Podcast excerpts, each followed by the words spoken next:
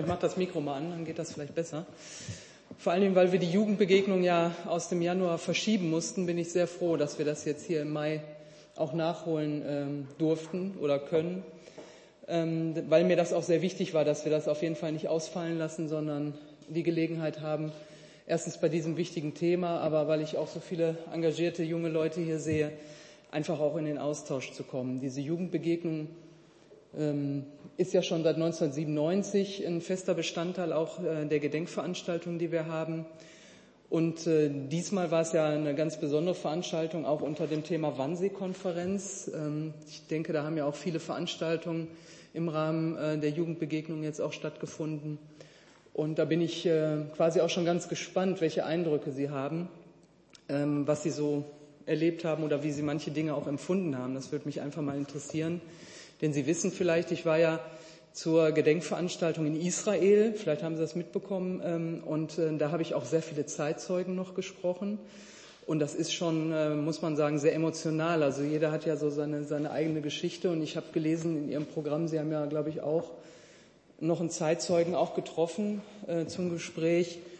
Und äh, wahrscheinlich ist es Ihnen genauso gegangen wie mir, wenn man diese Geschichten hört und ähm, trotzdem so, ein, so, eine Herzlichkeit empfindet, dass Sie einfach Ihre Geschichte auch weitergeben wollen, dass Sie erinnern wollen. Und ähm, das ist, ähm, das war für mich auch so bewegend, äh, dass Sie auch gesagt haben, ich erzähle die Geschichte deshalb, damit sie das weitererzählen, damit das in Erinnerung bleibt, weil die Zeitzeugen werden ja irgendwann nicht mehr da sein, bedauerlicherweise. Und deswegen ist ja unser Anliegen auch, auch hier im Deutschen Bundestag, diese Erinnerungskultur aufrechtzuerhalten, aber auch darüber zu reden, was wir heute an Antisemitismus erleben, der ja wieder erstarkt, wenn man sich so manche Wortbeiträge und Diskussionen anhört oder wenn ähm, das Wort Jude als Schimpfwort auf Schulhöfen wieder benutzt wird, äh, wenn, man, wenn man das mitbekommt.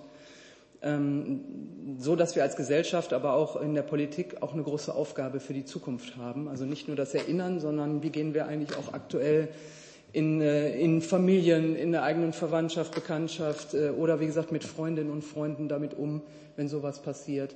Und da bin ich, wie gesagt, sehr interessiert, äh, dass Sie mir auch einfach mal Ihre Erfahrungen so ein bisschen schildern. Aber Sie können mich natürlich auch alles fragen, was Sie fragen möchten. Dafür bin ich heute hier. Und diese Stunde sollten wir nutzen, einschließlich Foto. Das bekommen wir auch hin. Ähm, und äh, insofern freue ich mich wirklich, dass wir hier heute zusammenkommen und die Gelegenheit haben, hier im Deutschen Bundestag uns auch nochmal auszutauschen. Das soll als Vorbemerkung reichen, so dass wir noch genügend Zeit haben, uns auch ein bisschen auszutauschen. Herzlichen Dank und Feuer frei. Ich glaube, du genau. moderierst. Genau. Ich moderiere, Frau Präsidentin. Wir freuen uns sehr, dass Sie heute trotz Ihres vollen Terminkalenders und auch der angespannten weltpolitischen Lage die Zeit gefunden haben für diese Diskussion mit den Teilnehmerinnen und Teilnehmern der Jugendbegegnung.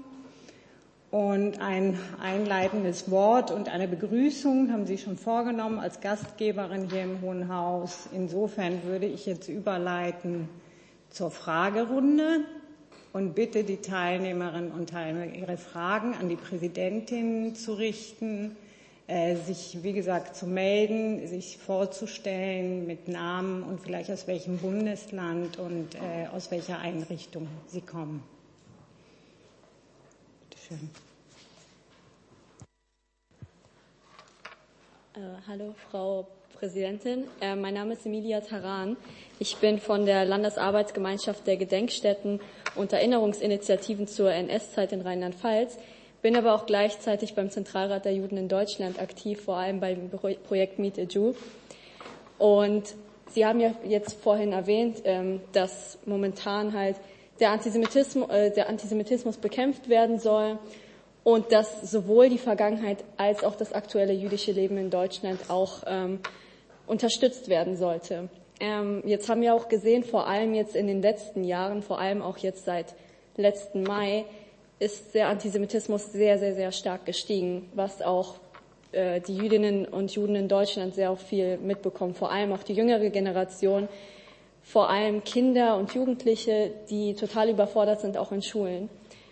Was denken Sie, was wäre der richtige Ansatz, das zu bekämpfen? Weil anscheinend ist es ja so, dass es momentan ein sehr, sehr großes Problem ist und dass wir nicht wirklich weiter wissen. Gibt es, eine, gibt es einen Ansatz auch von Ihrer Seite aus oder von, wissen Sie über etwas Bescheid? Gibt es etwas, ähm, womit sich gerade über dieses Thema beschäftigt wird? Ich versuche es mal direkt zu machen. Also was natürlich immer hilft, ist, ähm, dass man sich begegnet, dass man äh, Vorurteile bekämpft. Das ist ja ganz entscheidend, dass äh, auch junge Leute erstmal wissen, was ist überhaupt jüdisches Leben, was äh, hat das ähm, mit mir zu tun, dass man eben genau als Organisation oder ähm, Verband, Verein äh, Begegnung schafft. Ähm, das ist, glaube ich, das A und O. Auf der anderen Seite natürlich rechtlich können wir als Politik eine Menge tun, dass man ähm, äh, bestimmte äh, Bezeichnungen, also bei Demonstrationen, die hatten wir ja gerade erst wieder, dass sowas dann am Ende auch im Strafgesetzbuch landet, also dass das dann auch bestraft und und nachverfolgt werden kann. Und ähm, das andere ist tatsächlich, dass wir, und das, ich finde, das muss man auch ansprechen, dass wir durch durch Zuwanderung zum Teil ähm, auch das, was äh, verfeindete Länder miteinander ähm, haben, natürlich auch hier in Deutschland erleben, durch, ähm, durch ähm, verschiedene Religionen, ähm, das, was man aus seinem Heimatland mitbringt an Vorurteilen, Restriktionen, äh, dass das äh, hier sich widerspiegelt. Und die Frage ist, erlauben wir das, ja oder nein? Und da ist die Bundesinnenministerin Nancy Faeser sehr aktiv, dass sie äh, sowohl ähm, Hass, Hetze äh, in den sozialen Medien, aber eben auch äh, bei Demonstrationen, da wo es uns möglich ist, auch härter bestrafen will. Also das wird sicherlich auch noch ähm, in Gesetzgebungsverfahren hier Einklang finden. Da bin ich fest von überzeugt. Wir diskutieren das gerade auch in den Fraktionen. Und sie wird sicherlich auch als ähm, Innenministerin einen Vorschlag machen.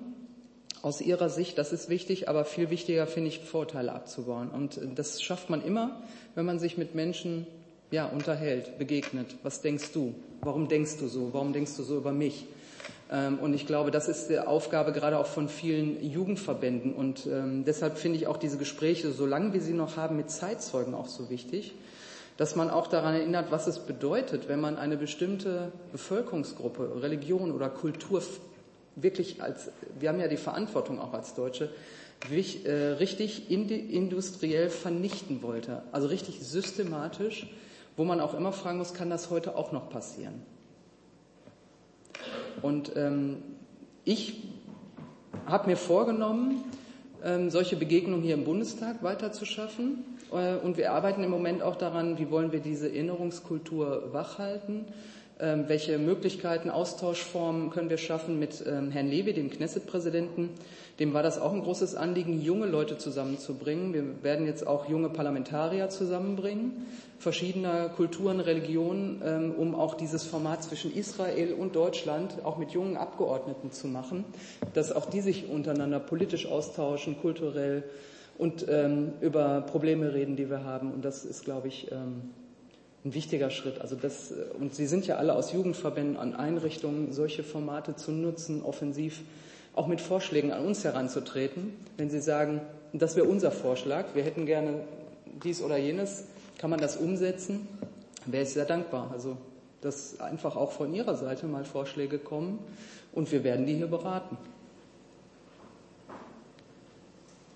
Gibt es weitere Wortmeldungen? Bitte schön, ja. Ähm, ja, ich bin Sophie Humann, ich komme aus Thüringen vom Erinnerungsort Topf und Söhne ähm, ein Ort der Tätergeschichte im Nationalsozialismus. Ähm, die Firma Topf und Söhne hat die Verbrennungsöfen für die Konzentrations- und Vernichtungslager hergestellt. Und wir haben äh, uns ja jetzt in den letzten Tagen mit der Wannsee-Konferenz beschäftigt und mit dem Verwaltungshandeln im Nationalsozialismus. Und ähm, ich kenne das von unserer ähm, Einrichtung, dass wir uns dort mit der Verantwortung der deutschen Wirtschaft im Nationalsozialismus beschäftigen. Und äh, mich würde interessieren, Sie leiten ein großes Haus, ein Verwaltungshaus, wie ähm, die Aufarbeitung, die ja von der Forschung ähm, schon weit vorangebracht wurde, hier eine Rolle spielt, abgesehen jetzt von einem Gedenktag wie dem 27. Januar. Also welche Auseinandersetzungen gibt es da? Also wir überlegen äh, gerade, ob wir, äh, also an, ein, es gibt, ich glaube, ein oder zwei Landtage, die das schon gemacht haben. Also allein ähm, mal die Geschichte aufzuarbeiten, welche damaligen Beamten, also wahrscheinlich und auch Abgeordnete ähm, haben vielleicht in der Nazizeit äh, eine bestimmte Funktion gehabt, ähm, haben die dann hier im Parlament weitergearbeitet Ähm, wie ist das eigentlich? Ähm, ähm, wie haben die vielleicht bestimmte Gesetze beeinflusst? Wahrscheinlich leben äh, die Abgeordneten nicht mehr, aber trotzdem sind wir in der Überlegung, diese Aufarbeitung auch wissenschaftlich zu machen. Wir haben ja auch eine eigene Geschichts Abteilung oder Kommission. Also wir überlegen gerade, wie wir das machen, weil ich das notwendig finde. Ich weiß, dass die Ministerien das zum Teil schon gemacht haben, also für ihren Teil. Und wir überlegen das im Moment für den Deutschen Bundestag auch zu machen. Wir überlegen, sind noch in der Überlegung, wie oder ob mit extern oder ob wir unsere eigen, eigenen ähm, Historiker auch ähm, daran setzen, ähm, um tatsächlich mal rauszufinden, wer war damals eigentlich in bestimmter Funktion ähm, hat das Einfluss auf aktuelle Gesetzgebung gehabt? Also nicht aktuell, aber damals, als Sie dann vielleicht sogar Abgeordnete waren. Ähm, und das ähm, ist ganz spannend. Also das, das ist in der Tat etwas, worüber wir gerade nachdenken, weil es auch zum Teil zur Erinnerungskultur passt, dass man auch seine eigene Geschichte als Parlament, als Verwaltung äh, aufarbeitet. Also auch im Zusammenhang mit der Wannsee-Konferenz, dass man sieht, das war ja wirklich, ähm, wenn man das so sieht, ja, Generalstab wie Beamte halt vorgehen. Ne? Das, da ist ein Thema und äh, das muss umgesetzt werden und dann planen wir das. Und äh, das mit so einer ähm, Menschenverachtung einfach so ein Programm durchgezogen wird, äh, finde ich zumindest ähm, wichtig aufzuarbeiten. Wie waren eigentlich damalige Beamte beteiligt? Was hat der Bund oder damals der Reichstag, was war da politisch, was ist da beschlossen worden? Äh, und was war vor allen Dingen nach dem Krieg? Äh, wo sind die eigentlich alle geblieben? hatten die dann wiederum, das wissen wir ja zum Teil ja auch, wieder verantwortungsvolle Aufgaben. Und ähm, insofern haben wir das vor, das zu machen. Ich kann nur noch nicht einen Tag sagen, also wann, wann wir es einberufen, aber das äh, werde ich mit meinen Vizepräsidenten im Präsidium, werden wir das nochmal besprechen. Das war da auch schon Thema, wie wir das aufarbeiten wollen. Weitere Fragen? Nehme ich mal die Seite. Ja, ähm, hallo Frau Präsidentin. Äh, mein Name ist äh, Markus Huth und ich komme von der Landesarbeitsgemeinschaft der Gedenkstätten und Erinnerungsinitiativen zur NS-Zeit in Hessen. Und ähm, mich würde mal ganz praktisch Ihre persönliche Meinung interessieren. Wir haben jetzt uns ähm, in den letzten Tagen sehr, sehr viel mit der Täterseite beschäftigt und ähm, erlebt, wie ähm, gewissenlos doch diese Täter gehandelt haben und ähm, ja, jegliches rationale Denken irgendwie auch ausgeschaltet haben, wie Sie das eben gerade so schön formulierten, um dieses, diese Tagesordnung sozusagen umsetzen zu können und diesen Punkt, der auf der Tagesordnung stand. Und ähm, das hat ja, wie wir alle wissen, sehr, sehr viele Opfer nach sich gebracht. Und deswegen hat mir dieser, diesen letzten Tage nochmal umso bedeutender gezeigt, wie wichtig es auch nach wie vor ist, ähm, wirklich aktiv an die Opfer zu erinnern und ähm, immer weiter in unserer Gesellschaft, wirklich auch in der Mitte unserer Gesellschaft, diese Erinnerung an die Opfer herauszustellen. Und ähm, ich persönlich bin da ein, sehr, sehr großer Fan ähm, von dem Projekt Stolpersteine, was es ja hier ähm, bundesweit, europaweit gibt. Und mich würde da einfach mal, weil ich auch weiß, dass es da geteilte Meinungen zu dem Projekt gibt, Ihre ganz persönliche Meinung zu dem Projekt interessieren. Das kann ich gerne sagen, weil ich, ich weiß, dass da auch ähm, bei vielen, ähm, also ich glaube, die Frau Knoblauch ist da sehr, sehr kritisch, weil sie sagt, äh, da werden die Opfer quasi nochmal mit Füßen getreten, wenn man so Stolpersteine hat. Ich persönlich bin ein ein Fan davon. Also ich bin auch immer dabei, wenn neue Stolpersteine ähm, eingesetzt werden, ähm, weil es und mir geht's auch so, wenn ich also ich weil ich das äh, wichtig finde. Ich gucke auch immer, wenn ich irgendwo langlaufe, ob da welche sind. Also das ist für mich ein Erinnerungspunkt und nach Möglichkeit versuche ich auch nicht drauf zu laufen, äh, weil ich das schon verstehen kann, dass andere das so empfinden. Also jetzt werden wir nochmal mit Füßen getreten. Äh, das ist, deswegen ähm, gibt es halt auch die Diskussion, dagegen zu sein. Aber wie gesagt, ich kann für mich beantworten, ich finde es gut. Man macht sich Gedanken und ich habe, als ich in Israel war, durfte ich ja auch eine Kerze anzünden für Irma Nathan, ähm, die bei mir, wie gesagt, gegenüber äh, den, da wo ich wohne, gegenüber den Stolpersteinen auch in der Straße, man beschäftigt sich dann einfach. Man denkt, man guckt und denkt, was war das, was ist das? Äh, man blättert vielleicht nochmal nach oder heute googelt man oder was auch immer und kann so ein bisschen was rausfinden oder fragt mal die Stadt, Stadtarchiv und, oder geht auf die Seite, wo man die Stolpersteine auch findet. Und ich finde das wichtig. Ähm, und ähm, Yad Vashem war sehr dankbar, dass wir ähm, den Namen oder dass ich den mitgebracht habe aus, aus Deutschland. Die haben dann nochmal ein Gutachten gemacht und mir dann auch geschenkt und äh, das nochmal ein bisschen nachvollzogen. Und ich bin da jetzt quasi mit einem Formular auch aufgenommen, äh, dass ich äh, diese Irma Nathan nochmal ähm, veröffentlicht habe. Und ähm, in Yad Vashem haben die ja eine, eine Homepage, wo die dann quasi ähm, diese Geschichte nochmal veröffentlichen. Und darüber findet man auch wiederum Freunde, vielleicht Angehörige. Ähm, und äh, das finde ich ist eine wichtige Aufgabe. Deswegen finde ich diese Aktion Stolpersteine wirklich, wirklich äh, gut. Weitere Fragen? Ganz hinten. Ähm, hallo, mein Name ist Melissa Sedi. Ich komme aus Sachsen und ähm, bin von den Sinti- und Roma-Vereinen Romanus Sumnal in Leipzig und Amaro Drom in Berlin. Ähm, genau, erstmal wollte ich mich herzlich bei Ihnen bedanken und auch für die Jugendbegegnung, dass wir die Möglichkeit haben, Ihnen unsere Fragen zu stellen. Ähm, meine Frage betrifft ähm, eher gerade die Pro ähm, Situation in der Ukraine. Und zwar gibt es das Problem, dass es ähm, Roma-Flüchtlinge aus der Ukraine gibt, die leider kein, keine Pässe und aber auch keine Geburtsurkunden haben, also besitzen und haben es dementsprechend sehr schwer in Deutschland, gerade wenn sie hierher flüchten, flüchten möchten oder schon geflüchtet sind, hier die äh, Hilfe zu bekommen, die für andere ukrainischen Bürger mit Pass möglich sind und äh, ja die, die sie bekommen. Und ähm, ich wollte fragen, ob Sie das wussten oder und ähm, auch was könnte man dagegen tun?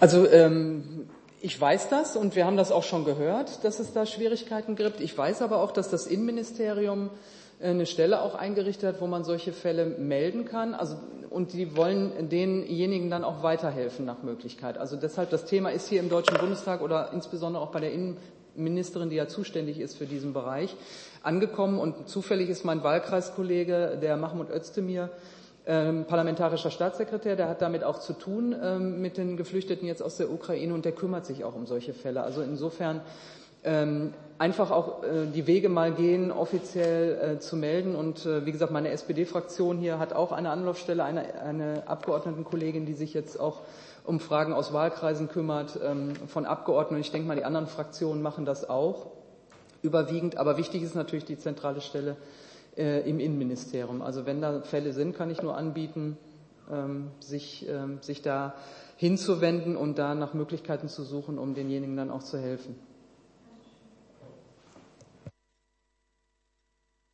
Ähm, ja, guten Tag, Frau Präsidentin. Mein Name ist Lara Volkenrath und ich komme aus NRW, aus Bochum ähm, und äh, bin durch den Volksbund hier zu der Jugendbegegnung gekommen. Ähm, meine Frage wäre, es gibt ja noch heutzutage sehr viele Holocaust-Überlebende, die eben in der Ukraine leben. Und ähm, wir haben gestern Abend von einer gemeinnützigen Initiative Hilfswerk Ukraine eben erfahren, wie sie sich dafür einsetzen, dass diesen Menschen eben geholfen wird. Ähm, und ich wollte fragen, inwiefern Sie denken, dass es auch Ihre Verantwortung ist, ähm, ja, dass diesen Menschen eben geholfen wird, dass sie eben nicht noch einmal einen Krieg durchleben müssen.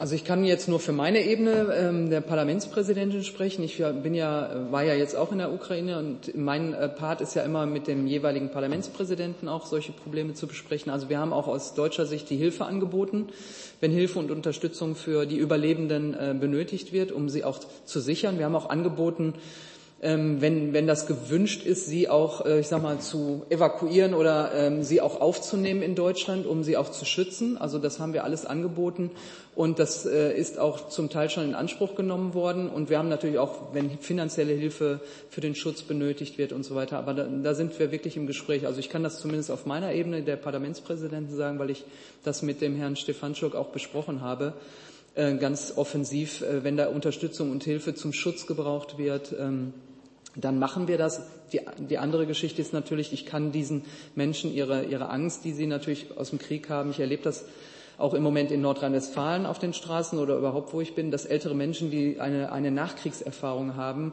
äh, auch, auch hier in Deutschland, also wirklich ältere Menschen vor mir stehen, einfach weinen, weil sie Angst generell vorm Krieg haben und so, ich sage mal, so Flashbacks plötzlich haben, wenn sie die Bilder im Fernsehen sehen und äh, Europa und Russland, Ukraine ist ja mitten in Europa, die natürlich auch eine große Angst haben, dass der Krieg auch zu uns kommt. Also äh, insofern ähm, haben wir da beide Seiten, äh, die gerade im Moment äh, auch traumatisiert sind aus einer, aus einer Zweiten Weltkriegs-Nachkriegsgeschichte äh, als Kinder.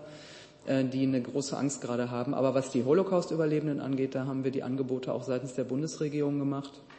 Und es gibt im Moment auch ein Finanzierungspaket, weil viele Holocaust-Überlebende auch ganz kleine Renten haben, also kaum Geld, äh, also auch in Israel teilweise an der Armutsgrenze sind. Und da fühlen wir uns auch verpflichtet und haben jetzt auch hier im Deutschen Bundestag, ich glaube, bei der letzten Haushaltsrunde, Haushaltsberatung auch finanzielle Mittel zur Verfügung gestellt aus Deutschland heraus, um eben ähm, den äh, Holocaust-Überlebenden, die ganz wenige finanzielle Mittel haben, auch äh, von hier aus zu helfen, weil wir uns auch nach wie vor in der Verantwortung sehen. Guck noch mal in diese Richtung, bitteschön. Ähm, mein Name ist Marie Mittermeier. Ich komme von der Gedenkstätte Deutscher Widerstand hier in Berlin. Und meine Frage ist vielleicht etwas genereller, ähm, ein bisschen auf Ukraine äh, bezogen. Und zwar, ähm, wieso glauben Sie oder woran könnte es liegen, dass ähm, mit den ukrainischen Kriegsgeflüchteten, man merkt ja eine andere Resonanz jetzt nicht nur von der Regierung, sondern auch von der Bevölkerung, wie sie die Flüchtlinge entgegennehmen im Vergleich zu, sagen wir, die erste Flüchtlingskrise oder syrische Flüchtlinge oder afghanische Flüchtlinge, die auch aus dem Krieg fliehen. Ähm, was glauben oder was ist Ihre Meinung dazu oder was denken Sie, warum das so eine andere Unterstützung bekommt?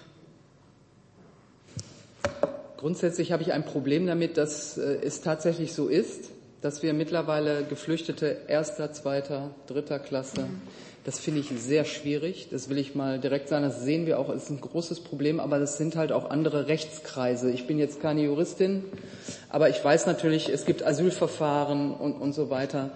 Warum ist uns das vielleicht jetzt näher mit den ukrainischen Flüchtlingen? Ist nur eine, eine persönliche Einschätzung, es ist meine persönliche Wertung. Es liegt, glaube ich, daran, dass jetzt im Moment natürlich auch viele allein, also Frauen und Kinder kommen. Das ist ein Unterschied, ähm, wo ähm, ich sag mal aus Syrien auch sehr viele ähm, junge Männer gekommen sind oder oder auch junge Menschen, äh, die natürlich von ihren Eltern auch geschickt wurden, so nach dem Motto: Ich will, dass du dein Leben rettest. Ne? Wir kommen hier wahrscheinlich nicht raus, aber wir wollen, dass, äh, dass äh, dein Leben gerettet wird. Äh, und haben quasi ihre Kinder in, oder Jugendliche allein reisend äh, oder alleinfliehend ähm, auf die Flucht geschickt. Und ähm, was ich auch, wenn ich Eltern wäre, auch so gemacht hätte, gar keine Frage. Und im Moment ist es eben jetzt, ähm, dass der Krieg uns irgendwie näher ist, weil er mitten in Europa ist. Das ist jetzt meine Prognose. Und wie gesagt, weil sehr viele Frauen kommen mit ihren Kindern, weil die Männer ja in der Ukraine bleiben müssen, um zu kämpfen. Das ist, glaube ich, so, so gefühlt, wenn ich so Gespräche führe, auch vor Ort bei mir im Wahlkreis, das macht, glaube ich, den Unterschied. Politisch finde ich es schwierig, ne, dass man sagt, die sind aber besser und die nicht. Äh, das finde ich schwierig. Das dürfen wir auch nicht zulassen, weil das wiederum zu Friktionen führt, die nicht gut sind. Ähm, deswegen habe ich das gerade so eingeleitet mit äh, Flüchtlingen erster, zweiter, dritter Klasse. Das ist schwierig.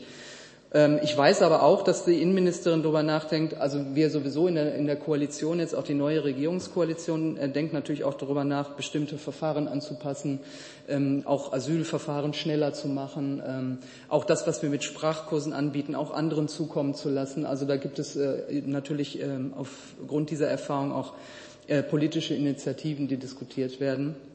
Aber wie gesagt, das ist meine Einschätzung, weil jetzt einfach viele, viele ähm, Frauen mit ihren kleinen Kindern kommen und dass man da irgendwie das Bedürfnis hat, sofort zu helfen und die, die Familien aufzunehmen.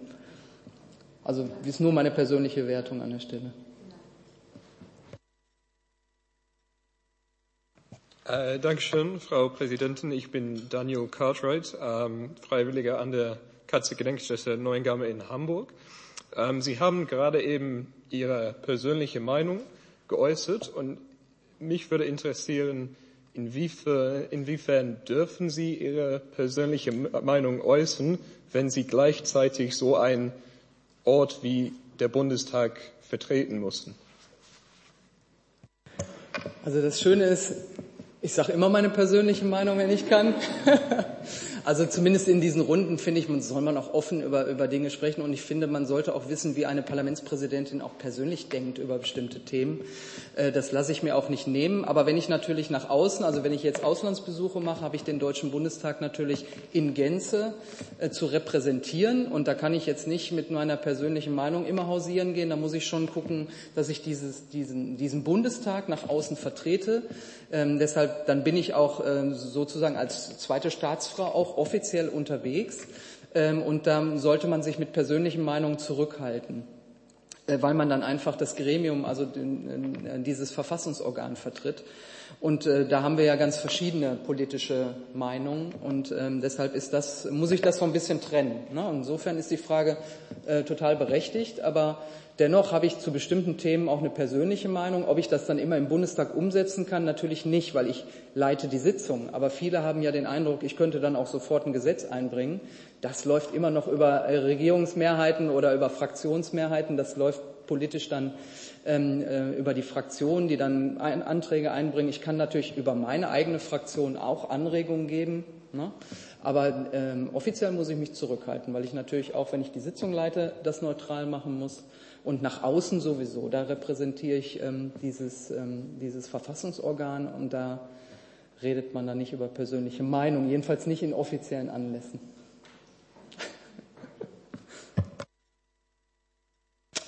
Vielen Dank. Mein Name ist David Baraschew und äh, ich komme aus Berlin und aus einer Roma Selbstorganisation, Romaterial heißt es.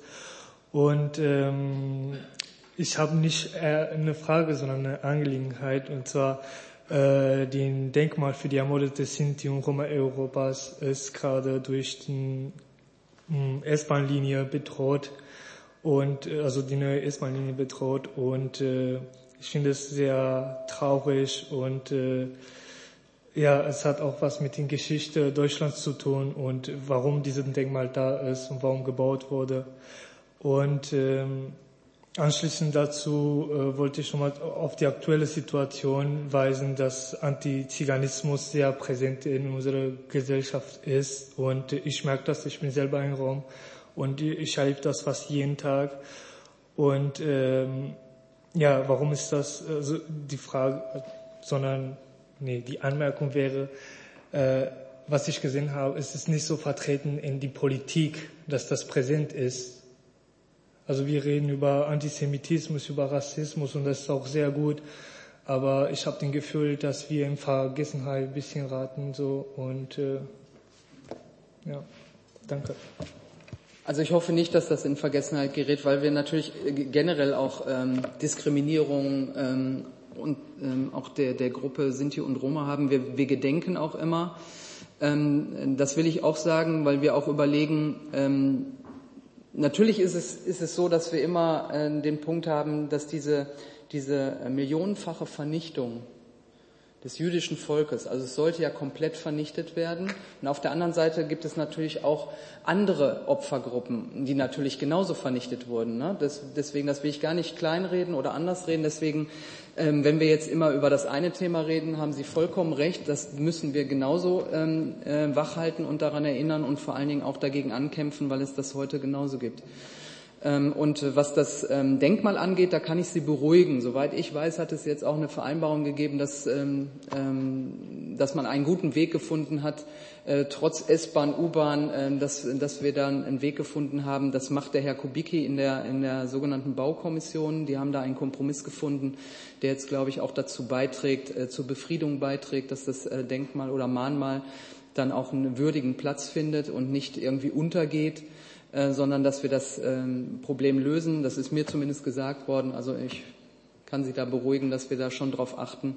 Ähm, aber es ist, ist, so, dass es ganz viele Opfergruppen gibt ähm, und das äh, ist bei uns dann auch immer bei Gedenkstunden überlegen wir natürlich auch immer, welche Gruppe beziehen wir ein und äh, es gibt auch die, die Gruppe der, der behinderten Menschen, ähm, der Homosexuellen. Also das war ja eine Vernichtung am Ende gegen alles, äh, alles, was irgendwie in Anführungsstrichen anders ist aus Sicht der Nazis. Und ähm, ich finde, das äh, darf nicht untergehen. Das, es sind genauso wichtige Gruppen, die Mord, Folter, Gräueltaten erlebt haben in der Nazizeit ähm, und äh, auch bis heute übrigens Diskriminierung erfahren. Ähm, und ähm, da sollten wir uns alle gegen stemmen. Und wir versuchen das eben, indem wir in unsere Gedenkformate oder Ausstellungen zu diesem Tag auch immer nutzen, so dass wir auch allen äh, Gruppen ein Stück weit gedenken können. Aber der Mord, diese Vernichtungs, ähm, diese Vernichtungsmaschinerie gegen, gegen das jüdische Volk, äh, sie komplett auszurotten, das ist natürlich von der Dimension und der Größenordnung ähm, natürlich nochmal ähm, eine ganz andere Geschichte. Trotzdem gehören für mich alle dazu und das muss auch, äh, gehört auch für alle dazu, dass man nicht nur an die einen denkt, sondern eben die anderen Gruppen auch berücksichtigt. Und immer in dem Gedanken, kann das heute nochmal passieren? Wie weit geht die Diskriminierung und was können wir eigentlich heute dagegen tun, dass das, dass egal ob ich äh, gegen meine Religion oder wegen meiner Religion diskriminiert werde, wegen der Kultur oder meiner sexuellen Orientierung, ähm, das ist eigentlich die Hauptaufgabe. Und immer, Deutschland hat eine bestimmte Verantwortung aufgrund der Geschichte und äh, wir haben die größte Verantwortung, dass sowas nie wieder von Deutschen oder vom deutschen Boden ausgeht. Wollte nur noch kurz einwerfen, es gab schon mal eine Gedenkstunde und eine Jugendbegegnung zum Thema Sinti und Roma, aber das ist schon eine Weile her. Also. Bitte schön. Ja, äh, schönen guten Tag und vielen Dank, Frau Präsidentin. Ähm, mein Name ist Frederik Stenger. Ich komme aus Thüringen und bin für die KZ-Gedenkstätte Mittelbau-Dora hier. Und Sie haben ja ähm, in den letzten Minuten schon mehrfach diese Frage aufgemacht, äh, kann das heute auch äh, nochmal passieren und was können wir tun, dass es eben nicht mehr passiert? Äh, und ich persönlich finde da Bildung auch ähm, ähm, sehr, sehr wichtig. Aber meine persönlichen Erfahrungen aus der Schule und jetzt auch aus der Gedenkstätte ist tatsächlich so, dass es in der Schule sehr viel eben um, um die Zahlen, um die Daten, um die Persönlichkeiten, die Fakten ging und weniger, ähm, ja, was hat das eigentlich mit uns zu tun? Welches Ausmaß hat eigentlich Täterschaft im, auch im Bereich von Verwaltungshandeln? Oder ähm, wie kann man dem ähm, auch heute eigentlich entgegenwirken, sodass das erst durch die Arbeit in der Gedenkstätte eigentlich ähm, so wirklich dazugekommen ist. Ähm, und gerade weil man auf politischen Reden auch eben immer wieder, Sie haben es eben auch erwähnt, dieses Schlagwort, dieses große Nie wieder hört, ähm, sehen Sie da gerade im schulischen Bildungsbereich auch Bedarf, dass es da ähm, ja im, im Geschichtsunterricht eine Umstrukturierung vielleicht braucht oder ähm, dass da eben auch der Rahmen verschoben wird, sodass das eben äh, noch deutlich besser zu tragen kommt. Ich sehe im Bildungsbereich eine große Aufgabe. Jetzt bin ich schon ein bisschen länger aus der Schule raus, aber wenn ich mich erinnere, was wir ähm, über den Zweiten Weltkrieg und die Vernichtung gelernt haben, das ist ähnlich gewesen. Also es hat sich nicht viel verändert. Also man hat natürlich darüber gesprochen, auch Zahlen genannt, aber es, ähm, die, also es war eher so Geschichtsunterricht, aber es gab nie so eine Reflexion oder eine Diskussion, was lernen wir eigentlich daraus und was machen wir damit heute oder in dem, in dem Wissen, was passiert eigentlich heute und hat das mit der Geschichte zu tun.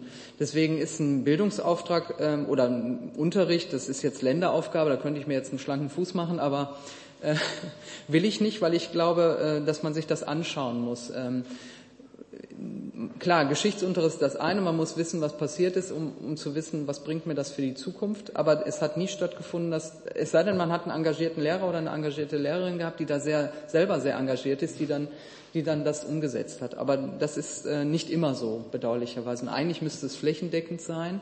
Aber was ich mir auch wünschen würde, weil Sie sind ja alle auch in Einrichtungen, dass Schulen das ja im Zweifel auch nicht alles immer alleine oder, so, oder die Lehrerinnen und Lehrer, in, also muss nicht immer in Schulbüchern stehen. Die Frage ist, kann man solche Kooperationen ähm, ja, vorschreiben ist auch mal schwierig, aber kann man sie nicht nutzen und äh, aktiv nutzen, äh, so dass die Lehrerinnen und Lehrer, die müssen es ja nicht selber machen, aber die können ja mit äh, bestimmten Einrichtungen, Gedenkstätten, Vereinen und so weiter ähm, ja solche Kooperationen eingehen und vor allen Dingen dann übersetzen tatsächlich mit den mit den Schülerinnen von heute. Äh, was bedeutet das, was wir jetzt aus der Geschichte haben wir aus der Geschichte was gelernt, ja oder nein? Ähm, und ähm, das würde ich mir wünschen. Deswegen, also ich habe das immer, immer mal angestoßen, aber es ist halt eine Länderaufgabe. Und äh, ich glaube, dass man überhaupt in dem Bereich der Bildung politische Bildung. Ähm, wir haben ja da auch viele Möglichkeiten, die Bundeszentrale für politische Aufklärung. Also wir haben ja auch ein paar Behörden, die man mit diesem Thema auch nochmal befassen kann. Und das ist zumindest ein Bildungsauftrag, den wir von hier aus bei unseren Einrichtungen nochmal geben können. Aber in den Schulen, glaube ich, ähm, würde es nicht falsch sein, mit einem etwas neueren Ansatz an die Geschichte und mit der Übersetzung zum Heute zu kommen, um dieses, diesen Satz nie wieder dann auch mit Leben zu füllen.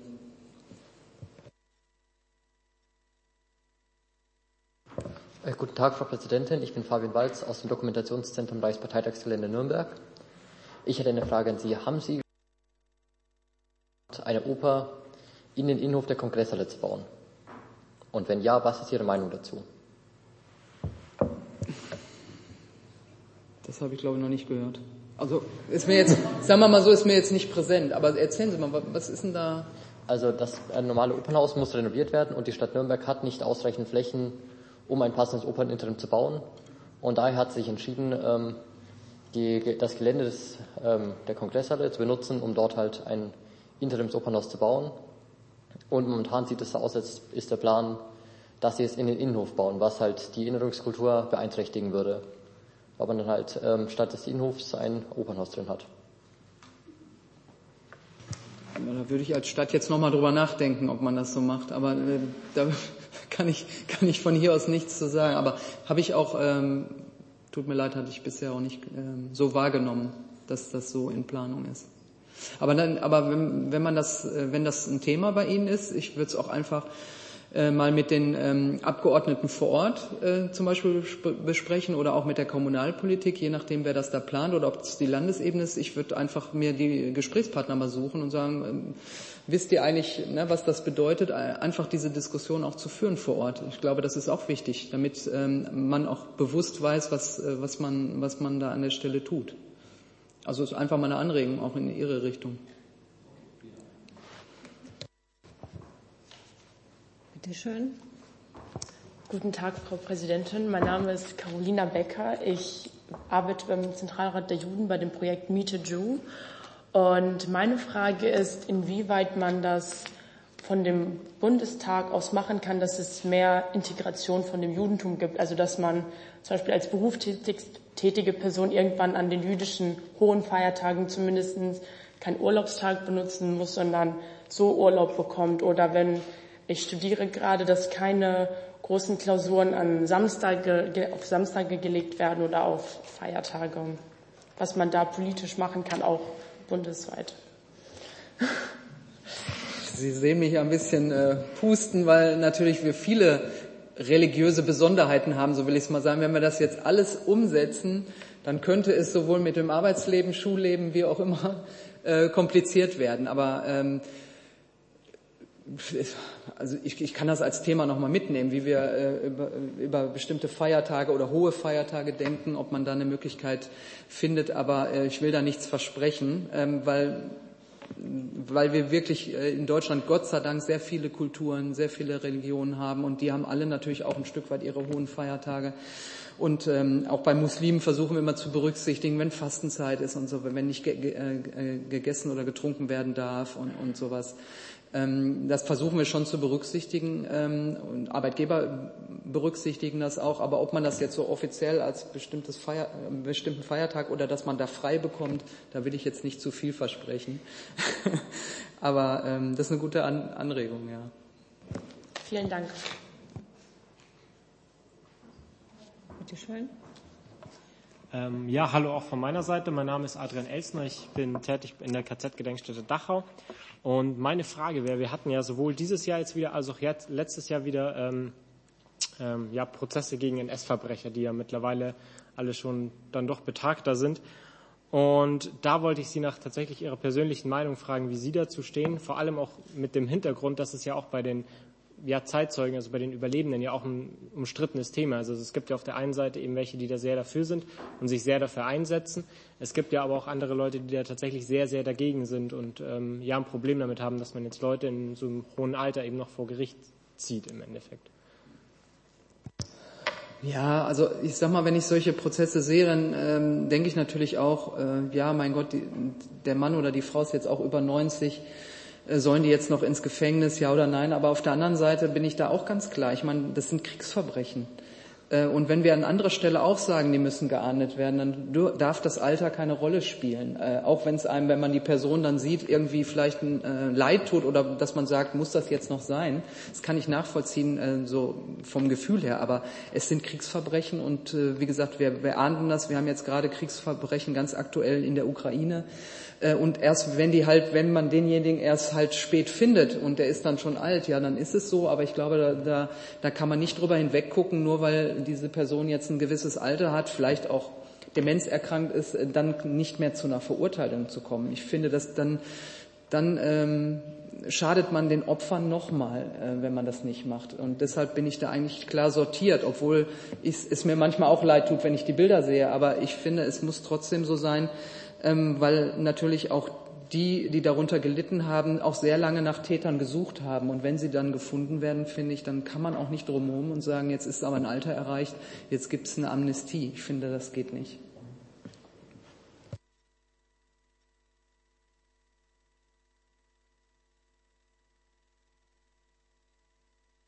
Ja, guten Tag, Frau Präsidentin. Äh, mein Name ist Rebecca Vaneva. Äh, ich komme aus Hamburg und bin heute hier ebenfalls vom äh, Projekt mit Mieteju des Zentralrats der Juden in Deutschland. Und ich gehe jetzt mittlerweile seit fünf Jahren in Begegnungen, was Sie auch vorher erwähnt haben, dass man eben persönlichen Kontakt herstellt, einen aktuellen Bezug, damit wir eben auch ähm, also die zukünftige Verantwortung nicht vergessen. Und was mir halt immer auffällt, ist, dass ähm, Schülerinnen und Schüler, wenn es um jüdisches Leben geht, eben nur dann mit der Shoah und dem Holocaust konfrontiert werden. Und wir haben eben diesen Take, eben, eben den modernen Weg zu gehen, sage ich mal, oder die, also die Gegenwart aufzuarbeiten. Glauben Sie, es gäbe irgendwie eine Möglichkeit, dass man vielleicht sogar unser Projekt irgendwie integriert? Weil ich finde es sehr schwierig, wenn nur die Shoah als jüdisches Leben äh, verkauft wird, sage ich mal, weil das einfach äh, der falsche Ansatz ist und das sollte nicht sein. Also ich habe eine Idee äh, im Kopf, ähm, zumindest die ich jetzt in Israel erlebt habe. Die machen so Wohnzimmergespräche. Also ich habe ja selbst an einem teilgenommen mit einem Zeitzeugen. Und äh, das fand ich richtig toll, so als Format, dass man einfach auch mal mit jemandem zusammensitzt und auch dann äh, waren ganz viele junge Leute zugeschaltet, die dann auch Fragen stellen konnten. Äh, im, Im Videoformat kann man natürlich, wenn es jetzt keine Pandemie ist, natürlich auch körperlich dann machen, aber aber ja, aber das, das fand ich richtig toll. Und dann hat er natürlich, ähm, ähm, der Rabbiner Lau hat dann natürlich äh, seine Geschichte erzählt, aber trotzdem haben wir dann auch aktuelle Fragen noch beantwortet. Und dieses Format fand ich, fand ich sehr toll. Und äh, Sie sind alle schon sowieso engagiert und in diesen Themen drin. Aber meine, meine Idee ist auch so ein bisschen, wie komme ich an die Jugendlichen dran, die noch nicht so engagiert sind wie Sie. Also ich kann jetzt sicherlich noch äh, ganz lange mit Ihnen diskutieren, aber Sie sind ja schon von Ihrem Engagement so tief im Thema drin, äh, dass ich Sie eigentlich brauche, um an die jungen Leute ranzukommen, die eben ihre Probleme haben, die das nicht wissen, die keine Begegnung haben, die die Schimpfwörter benutzen, vielleicht sich gar keine Gedanken machen, warum sie die benutzen.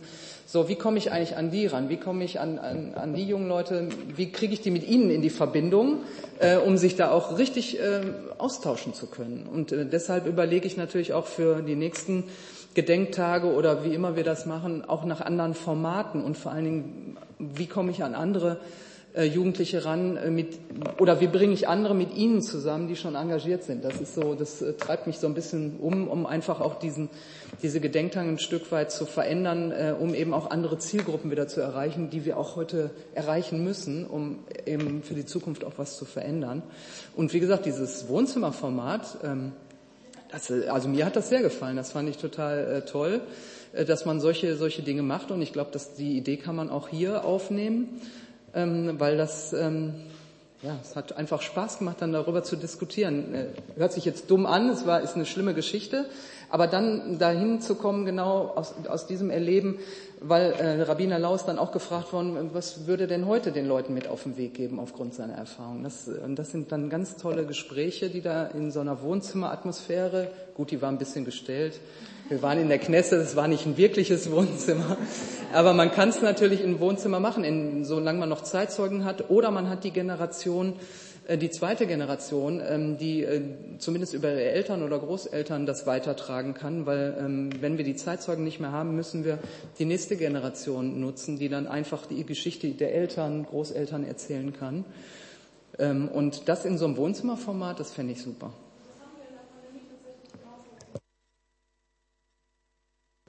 Sehr gut, kann ich nur empfehlen. Und wenn Sie noch mal eine Idee haben, auch wie man vielleicht äh, auch andere Jugendgruppen oder Jugendliche erreicht, also wie, wie man so gemeinsame Formate noch mal findet, ich bin dafür alles offen. So, Ihre Nachbarin, ja, bitte Hallo Frau Präsidentin, mein Name ist Lena Traumieren, ich bin von der Mahn- und Gedenkstätte Düsseldorf und ähm, mich würde tatsächlich jetzt gerade eher was Aktuelles interessieren und zwar waren Sie ja, meine ich, letzte Woche in der Ukraine und da wollte ich mal fragen, ähm, wie sie die Begegnungen da mit den Menschen so wahrgenommen haben und wie die Lage einfach so ist. Ich denke, das Thema bewegt uns alle und ähm, ich meine, man sieht das von so weit weg, aber trotzdem, ja. Ja. Erstmal will ich sagen, es ist keine leichte Reise.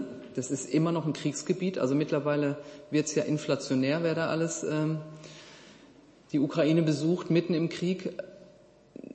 Ich will wirklich sagen, also ich habe mich erstens bin ich zwölf Stunden Zug gefahren und man fühlt sich auf, in diesen zwölf Stunden nicht besonders wohl, weil man nicht weiß, ob nicht doch eine Rakete mal eben die Bahngleise sprengt, auf denen ich fahre.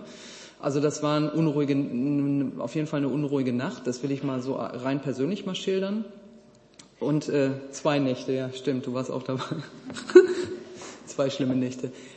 Ähm, aber was ich dann vor Ort erlebt habe, ist, äh, also, ähm, ist wirklich ein, ein Kampfeswillen ähm, gegen diesen Angriffskrieg äh, aus Russland wirklich das Land zu verteidigen. Ähm, der ist nach wie vor ungebrochen, habe ich den Eindruck. Die Leute sind klar, sind müde und zum Teil auch ausgezehrt. Ähm, und auf der anderen Seite sieht man auch schon so viel, also Kiew sieht ja fast aus, als wäre da nicht viel, wenn man die Fernsehbilder sieht. Äh, also Kiew ist auch meines Erachtens, da habe ich mich recht sicher gefühlt. Aber sobald man außerhalb fährt, sieht man ein Maß von ähm, Zerstörung, Raketeneinschüsse, ähm, weil wir ja auch darüber nachdenken, die, die jetzt zu uns geflüchtet sind, wie lange bleiben die eigentlich dann in Deutschland oder in Polen oder wo sie auch immer sind. Ich glaube, das wird noch lange dauern. Das ist kein, äh, keine Momentaufnahme. Der Krieg selber, ist mein Gefühl nach den Gesprächen, wird noch lange dauern. Es gibt äh, über, im Moment überhaupt keine Gespräche, die auf Frieden deuten. Gar keine. Das, das macht mich so ein bisschen unruhig, weil ich glaube, dass, äh, das wird noch Monate, vielleicht sogar Jahre dauern. So, und auf der anderen Seite, wie helfen wir den Leuten? Ähm, da sind, es gibt kein, äh, kaum Krankenhäuser, Wohnungen, von Schulen mal gar nicht zu reden, zumindest in, in, den Gebieten, wo ich jetzt war.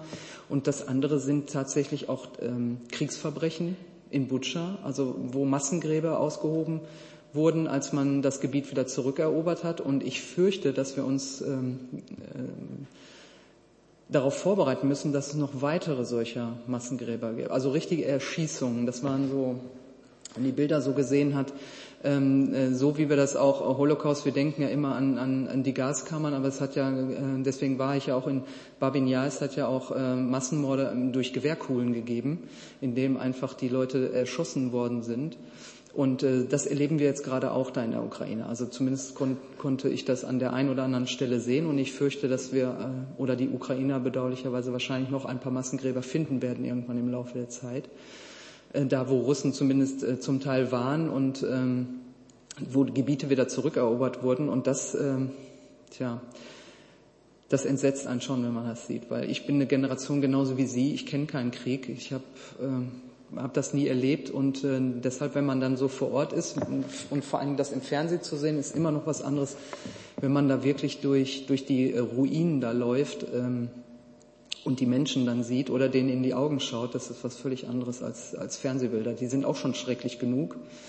Ähm, und wir haben jetzt hier im Deutschen Bundestag, glaube ich, die nächsten 14 Tage noch eine Ausstellung dazu. Die habe ich auch mit der Ukraine abgesprochen, dass, äh, dass wir diese Bilder auch nochmal zeigen ähm, auch aus Butscha, ähm, einfach um ähm, ja, dann auch allen nochmal die Möglichkeit zu geben, das ähnlich auch nicht zu vergessen und was, was Krieg eigentlich bedeutet. Und deshalb meine Eindrücke sind schon ziemlich tief, aber ich, leider habe ich auch keine gute Nachricht mitgebracht, dass äh, irgendwie ein Ende in Sicht wäre.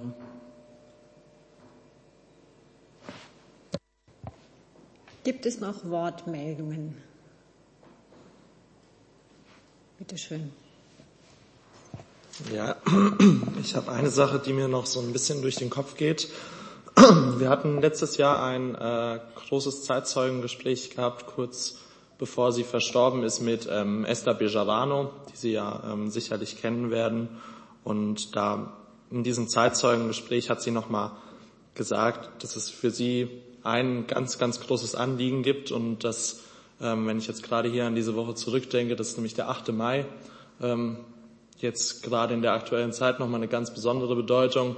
Und ähm, ihre Forderung beziehungsweise ihr Anliegen war, dass es ihr ganz, ganz wichtig ist, dass ähm, dieser Tag ein ähm, Feiertag wird, weil wir haben zwar Gedenktage, aber es gibt ja kein Feiertag bei, von oder an dem die Befreiung vom Nationalsozialismus gefeiert wird. Und ähm, ja, das würde mich einfach mal interessieren. Gibt es dazu aktuelle Gespräche, Beratungen? Ist das, wird das ernsthaft ins Auge gefasst, dass es ähm, so einen Feiertag gibt? Weil ich meine, sie hat auch erzählt, dass sie ja sogar schon hier an den Bundestag geschrieben hat persönlich und da auch schon äh, mit anderen Politikern Gespräche geführt hat. Und das würde mich einfach ganz persönlich auch mal interessieren. Nee, aktuell ähm, gibt es die Diskussion nicht. Also ich kann da gerne nochmal nachfragen, wenn ähm, was daraus geworden ist, wenn es so eine Anfrage tatsächlich gegeben hat. Wir, wir prüfen das mal. Aber ich bin ja deshalb auch, weil ich finde schon, das ist der Tag der Befreiung, also der 8. Mai. Und deswegen habe ich ja den, äh, den Tag auch ganz bewusst gewählt, das in der Ukraine dann auch zu begehen. Ähm, und insofern ist das schon ein wichtiger Tag. Und wir haben eher, also wir machen daraus tatsächlich keinen Feiertag, weil bei uns von der Geschichte her ist das eher ein Gedenktag, dass man an die Opfer denkt und so weiter. Deswegen war das bei uns jetzt, äh, weil wir ja die Verantwortung hatten für diesen Vernichtungskrieg, war das nie so ein Tag, wo wir den dann feiern als Deutsche. Ne? Das, ich das, ich glaube, das war auch so eine Diskussion, ob, ob wir ernsthaft jetzt ähm, das feiern wollen. Ähm, aber äh, Weizsäcker hatte ja ganz bewusst diesen, ist auch so genannt, Tag der Befreiung. Das ist es ja auch gewesen. Ähm, äh, aber deshalb haben wir eine andere Kultur. Also wir haben eher so eine Erinnerungskultur, wir haben eine gewisse Verantwortung, wir haben eine Schuld. Ähm, und deshalb hatte man, glaube ich, nicht die Idee, daraus einen Feiertag zu machen, sondern wir gedenken an diesen Tag. Aber wir können das gerne nochmal aufnehmen. Aber so kann ich mir zumindest die Diskussion vorstellen, dass man deshalb da keinen Feiertag draus machte, sondern an dem Tag auf jeden Fall an das Geschehene nochmal denkt, an die eigene Schuld, an die Verantwortung. Und äh, insofern ist das äh, im Gegensatz zu anderen Ländern, die ja dann die Befreier auch waren, ähm, wahrscheinlich eine andere Situation, daraus auch so eine Art Feiertag zu machen. Anders als vielleicht bei uns. Aber wir können das gerne nochmal noch mal, äh, prüfen. Schön. Äh, ja, gerade mit dem historischen Blick, aber gerade auch mit Ihrem Blick auf ähm, Verwaltungswesen, sehen Sie eigentlich ähm, Gefahren in dieser sehr, sehr, sehr korrekten Bürokratie, die wir zurzeit haben, oder sehen Sie da irgendwie ähm, ein Bedürfnis eben mit Hinblick auf die Historie, dass sich da vielleicht auch ein bisschen was ändern muss, oder meinen Sie, ähm, da gibt es eigentlich keine Gefahren mehr. Jetzt muss ich auch wieder aufpassen, was ich sage. Also ich habe es nicht so mit Obrigkeit, auch wenn Sie mich jetzt alle Präsidentin nennen, aber Natürlich hat so eine gewisse Struktur, die man in Verwaltung kennt oder im, im ich bin auch keine Beamtin, äh, auch nie gewesen. Ich war im öffentlichen Dienst zwar als Angestellte, aber das ist, es gibt schon noch immer noch so Strukturen, wo man so eine, so eine Obrigkeitshörigkeit hat. Also, also so nach dem Motto, wenn der Chef oder die Chefin was sagt, dann hinterfragen wir das nicht, dann machen wir das. So und insofern besteht ja immer noch, wenn ich so eine Denke habe, besteht ja immer noch eine Gefahr, wenn irgendjemand, so wie Putin jetzt zum Beispiel sagt, ne, die Presse wird gleichgeschaltet, ne, die, die aufmucken, werden einfach in den Knast gesteckt. Und äh, es gibt Leute, die das vollziehen, besteht die Gefahr immer. Also die, ich, deshalb will ich das für Deutschland gar nicht kleinreden. Wenn man bestimmte Strukturen hat, kann sowas wieder passieren. Deswegen ist meine äh, Führungskultur eigentlich so, dass ich sage, ich will ja auch Widerspruch. Also nicht alles, was die Präsidentin sagt, muss jetzt sofort äh, die Hacken zusammenschlagen und das wird jetzt aber umgesetzt, sondern ich will ja auch die Diskussion. Ich will auch ähm, Mitarbeiterinnen und Mitarbeiter, die sagen, nee, ich habe aber eine andere Idee. Ähm, also das hat was mit Führungskultur zu tun. Ne? Und die ist entweder offener, kooperativ, es gibt ja verschiedene Modelle, ähm, aber so dieses, dieses, ähm, Stru diese Strukturen, die wir manchmal auch in dieser riesigen Verwaltung haben, die sind manchmal so angelegt, die ist sehr, sehr hierarchisch, äh, da wird äh, manchmal von oben nach unten gegeben, was von unten ähm, gedacht wird, kommt manchmal nicht bis ganz nach oben, das bleibt irgendwo hängen. Ähm, deswegen habe ich jetzt gerade gesagt, ich muss aufpassen, was ich sage. Ähm, aber ähm, ich glaube schon, dass eine gewisse Gefahr äh, darin steckt, wenn man so starre Strukturen hat. Und die gibt es halt immer noch, auch in, in, Behörden, in Unternehmen. Also je nachdem, wie eine Führungskultur ist und wie, wie ähm, ja, wie, ähm, wie, wie soll ich sagen, wie frei Menschen auch sind, ihre Meinung zu sagen und da auch, auch die offen sagen oder habe ich eher Menschen, die sagen, ach nee, da sage ich lieber nichts, ich mache das, was, was von mir verlangt wird. Und ich äh, kann nur Sie darin bestärken, zu sagen, seien Sie immer jemand, ähm, ein Mensch, der auch Widerspruch gibt, der diskutiert, der Sachen hinterfragt, ähm, wenn Sie merken, hm, das stört mich irgendwie, dazu kann ich Sie nur anhalten. Das ist äh, auch eine Frage von Erziehung und äh, von Mut natürlich auch. Und wir äh, erleben ja in der Geschichte, dass es ja viele Leute gegeben hat, die ja Mut hatten, die andere versteckt haben, die sie gerettet haben. Leider viel zu wenig, aber die hat es ja gegeben. Und äh, auch das sollte etwas sein, wo wir immer sagen, oder uns selbst als Mensch hinterfragen, bin ich eigentlich mutig genug? Was hätte ich getan in einer solchen Situation?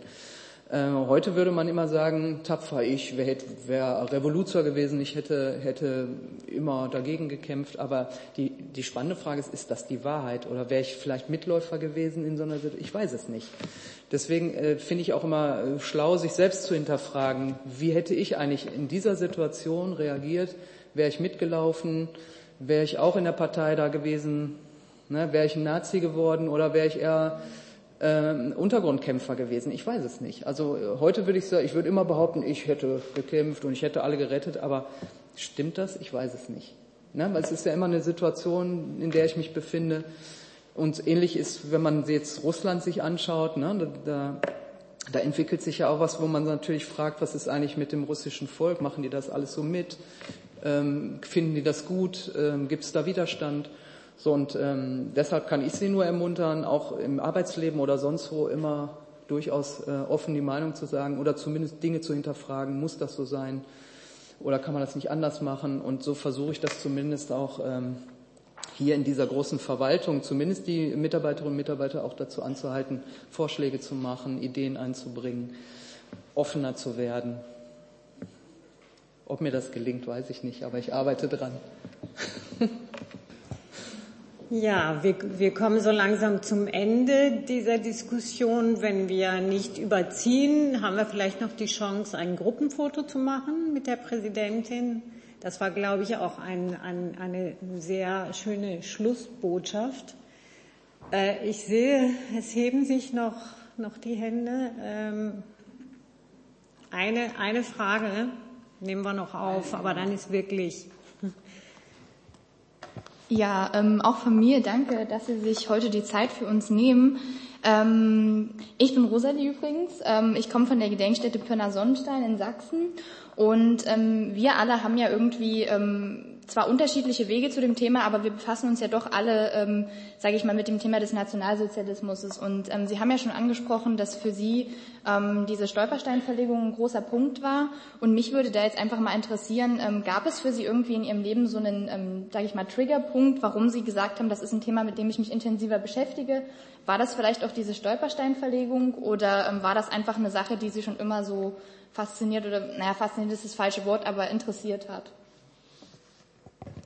Also bei mir hat das eigentlich angefangen, ich habe äh, als Jugendliche war ich in der Gewerkschaftsarbeit und wir hatten dann auch immer natürlich die Veranstaltung, weil ja damals auch viele Gewerkschaftler, sag ich mal, zu Tode geprügelt wurden durch die Straßen. Übrigens auch aus, weil ich als Sozialdemokratin haben natürlich auch eine bestimmte Geschichte in der Partei, wo auch viele von uns ja auch ermordet wurden und, und in, in dieser Zeit oder auch hier ähm, im, im Reichstag am Ende auch als Abgeordnete ähm, nicht wussten, ob sie hier überleben, als dann plötzlich äh, Hitler an die Macht kam und das Parlament hatte ja, hat ja hier auch eine besondere Geschichte. Und mich hat das interessiert einmal über die Gewerkschaftsarbeit. Äh, dann äh, habe ich angefangen, mich dafür zu interessieren, was ist eigentlich mit unseren Duisburgern, wo ich herkomme, äh, Gewerkschaftsbossen damals im, im Zweiten Weltkrieg passiert oder davor in der Nazizeit.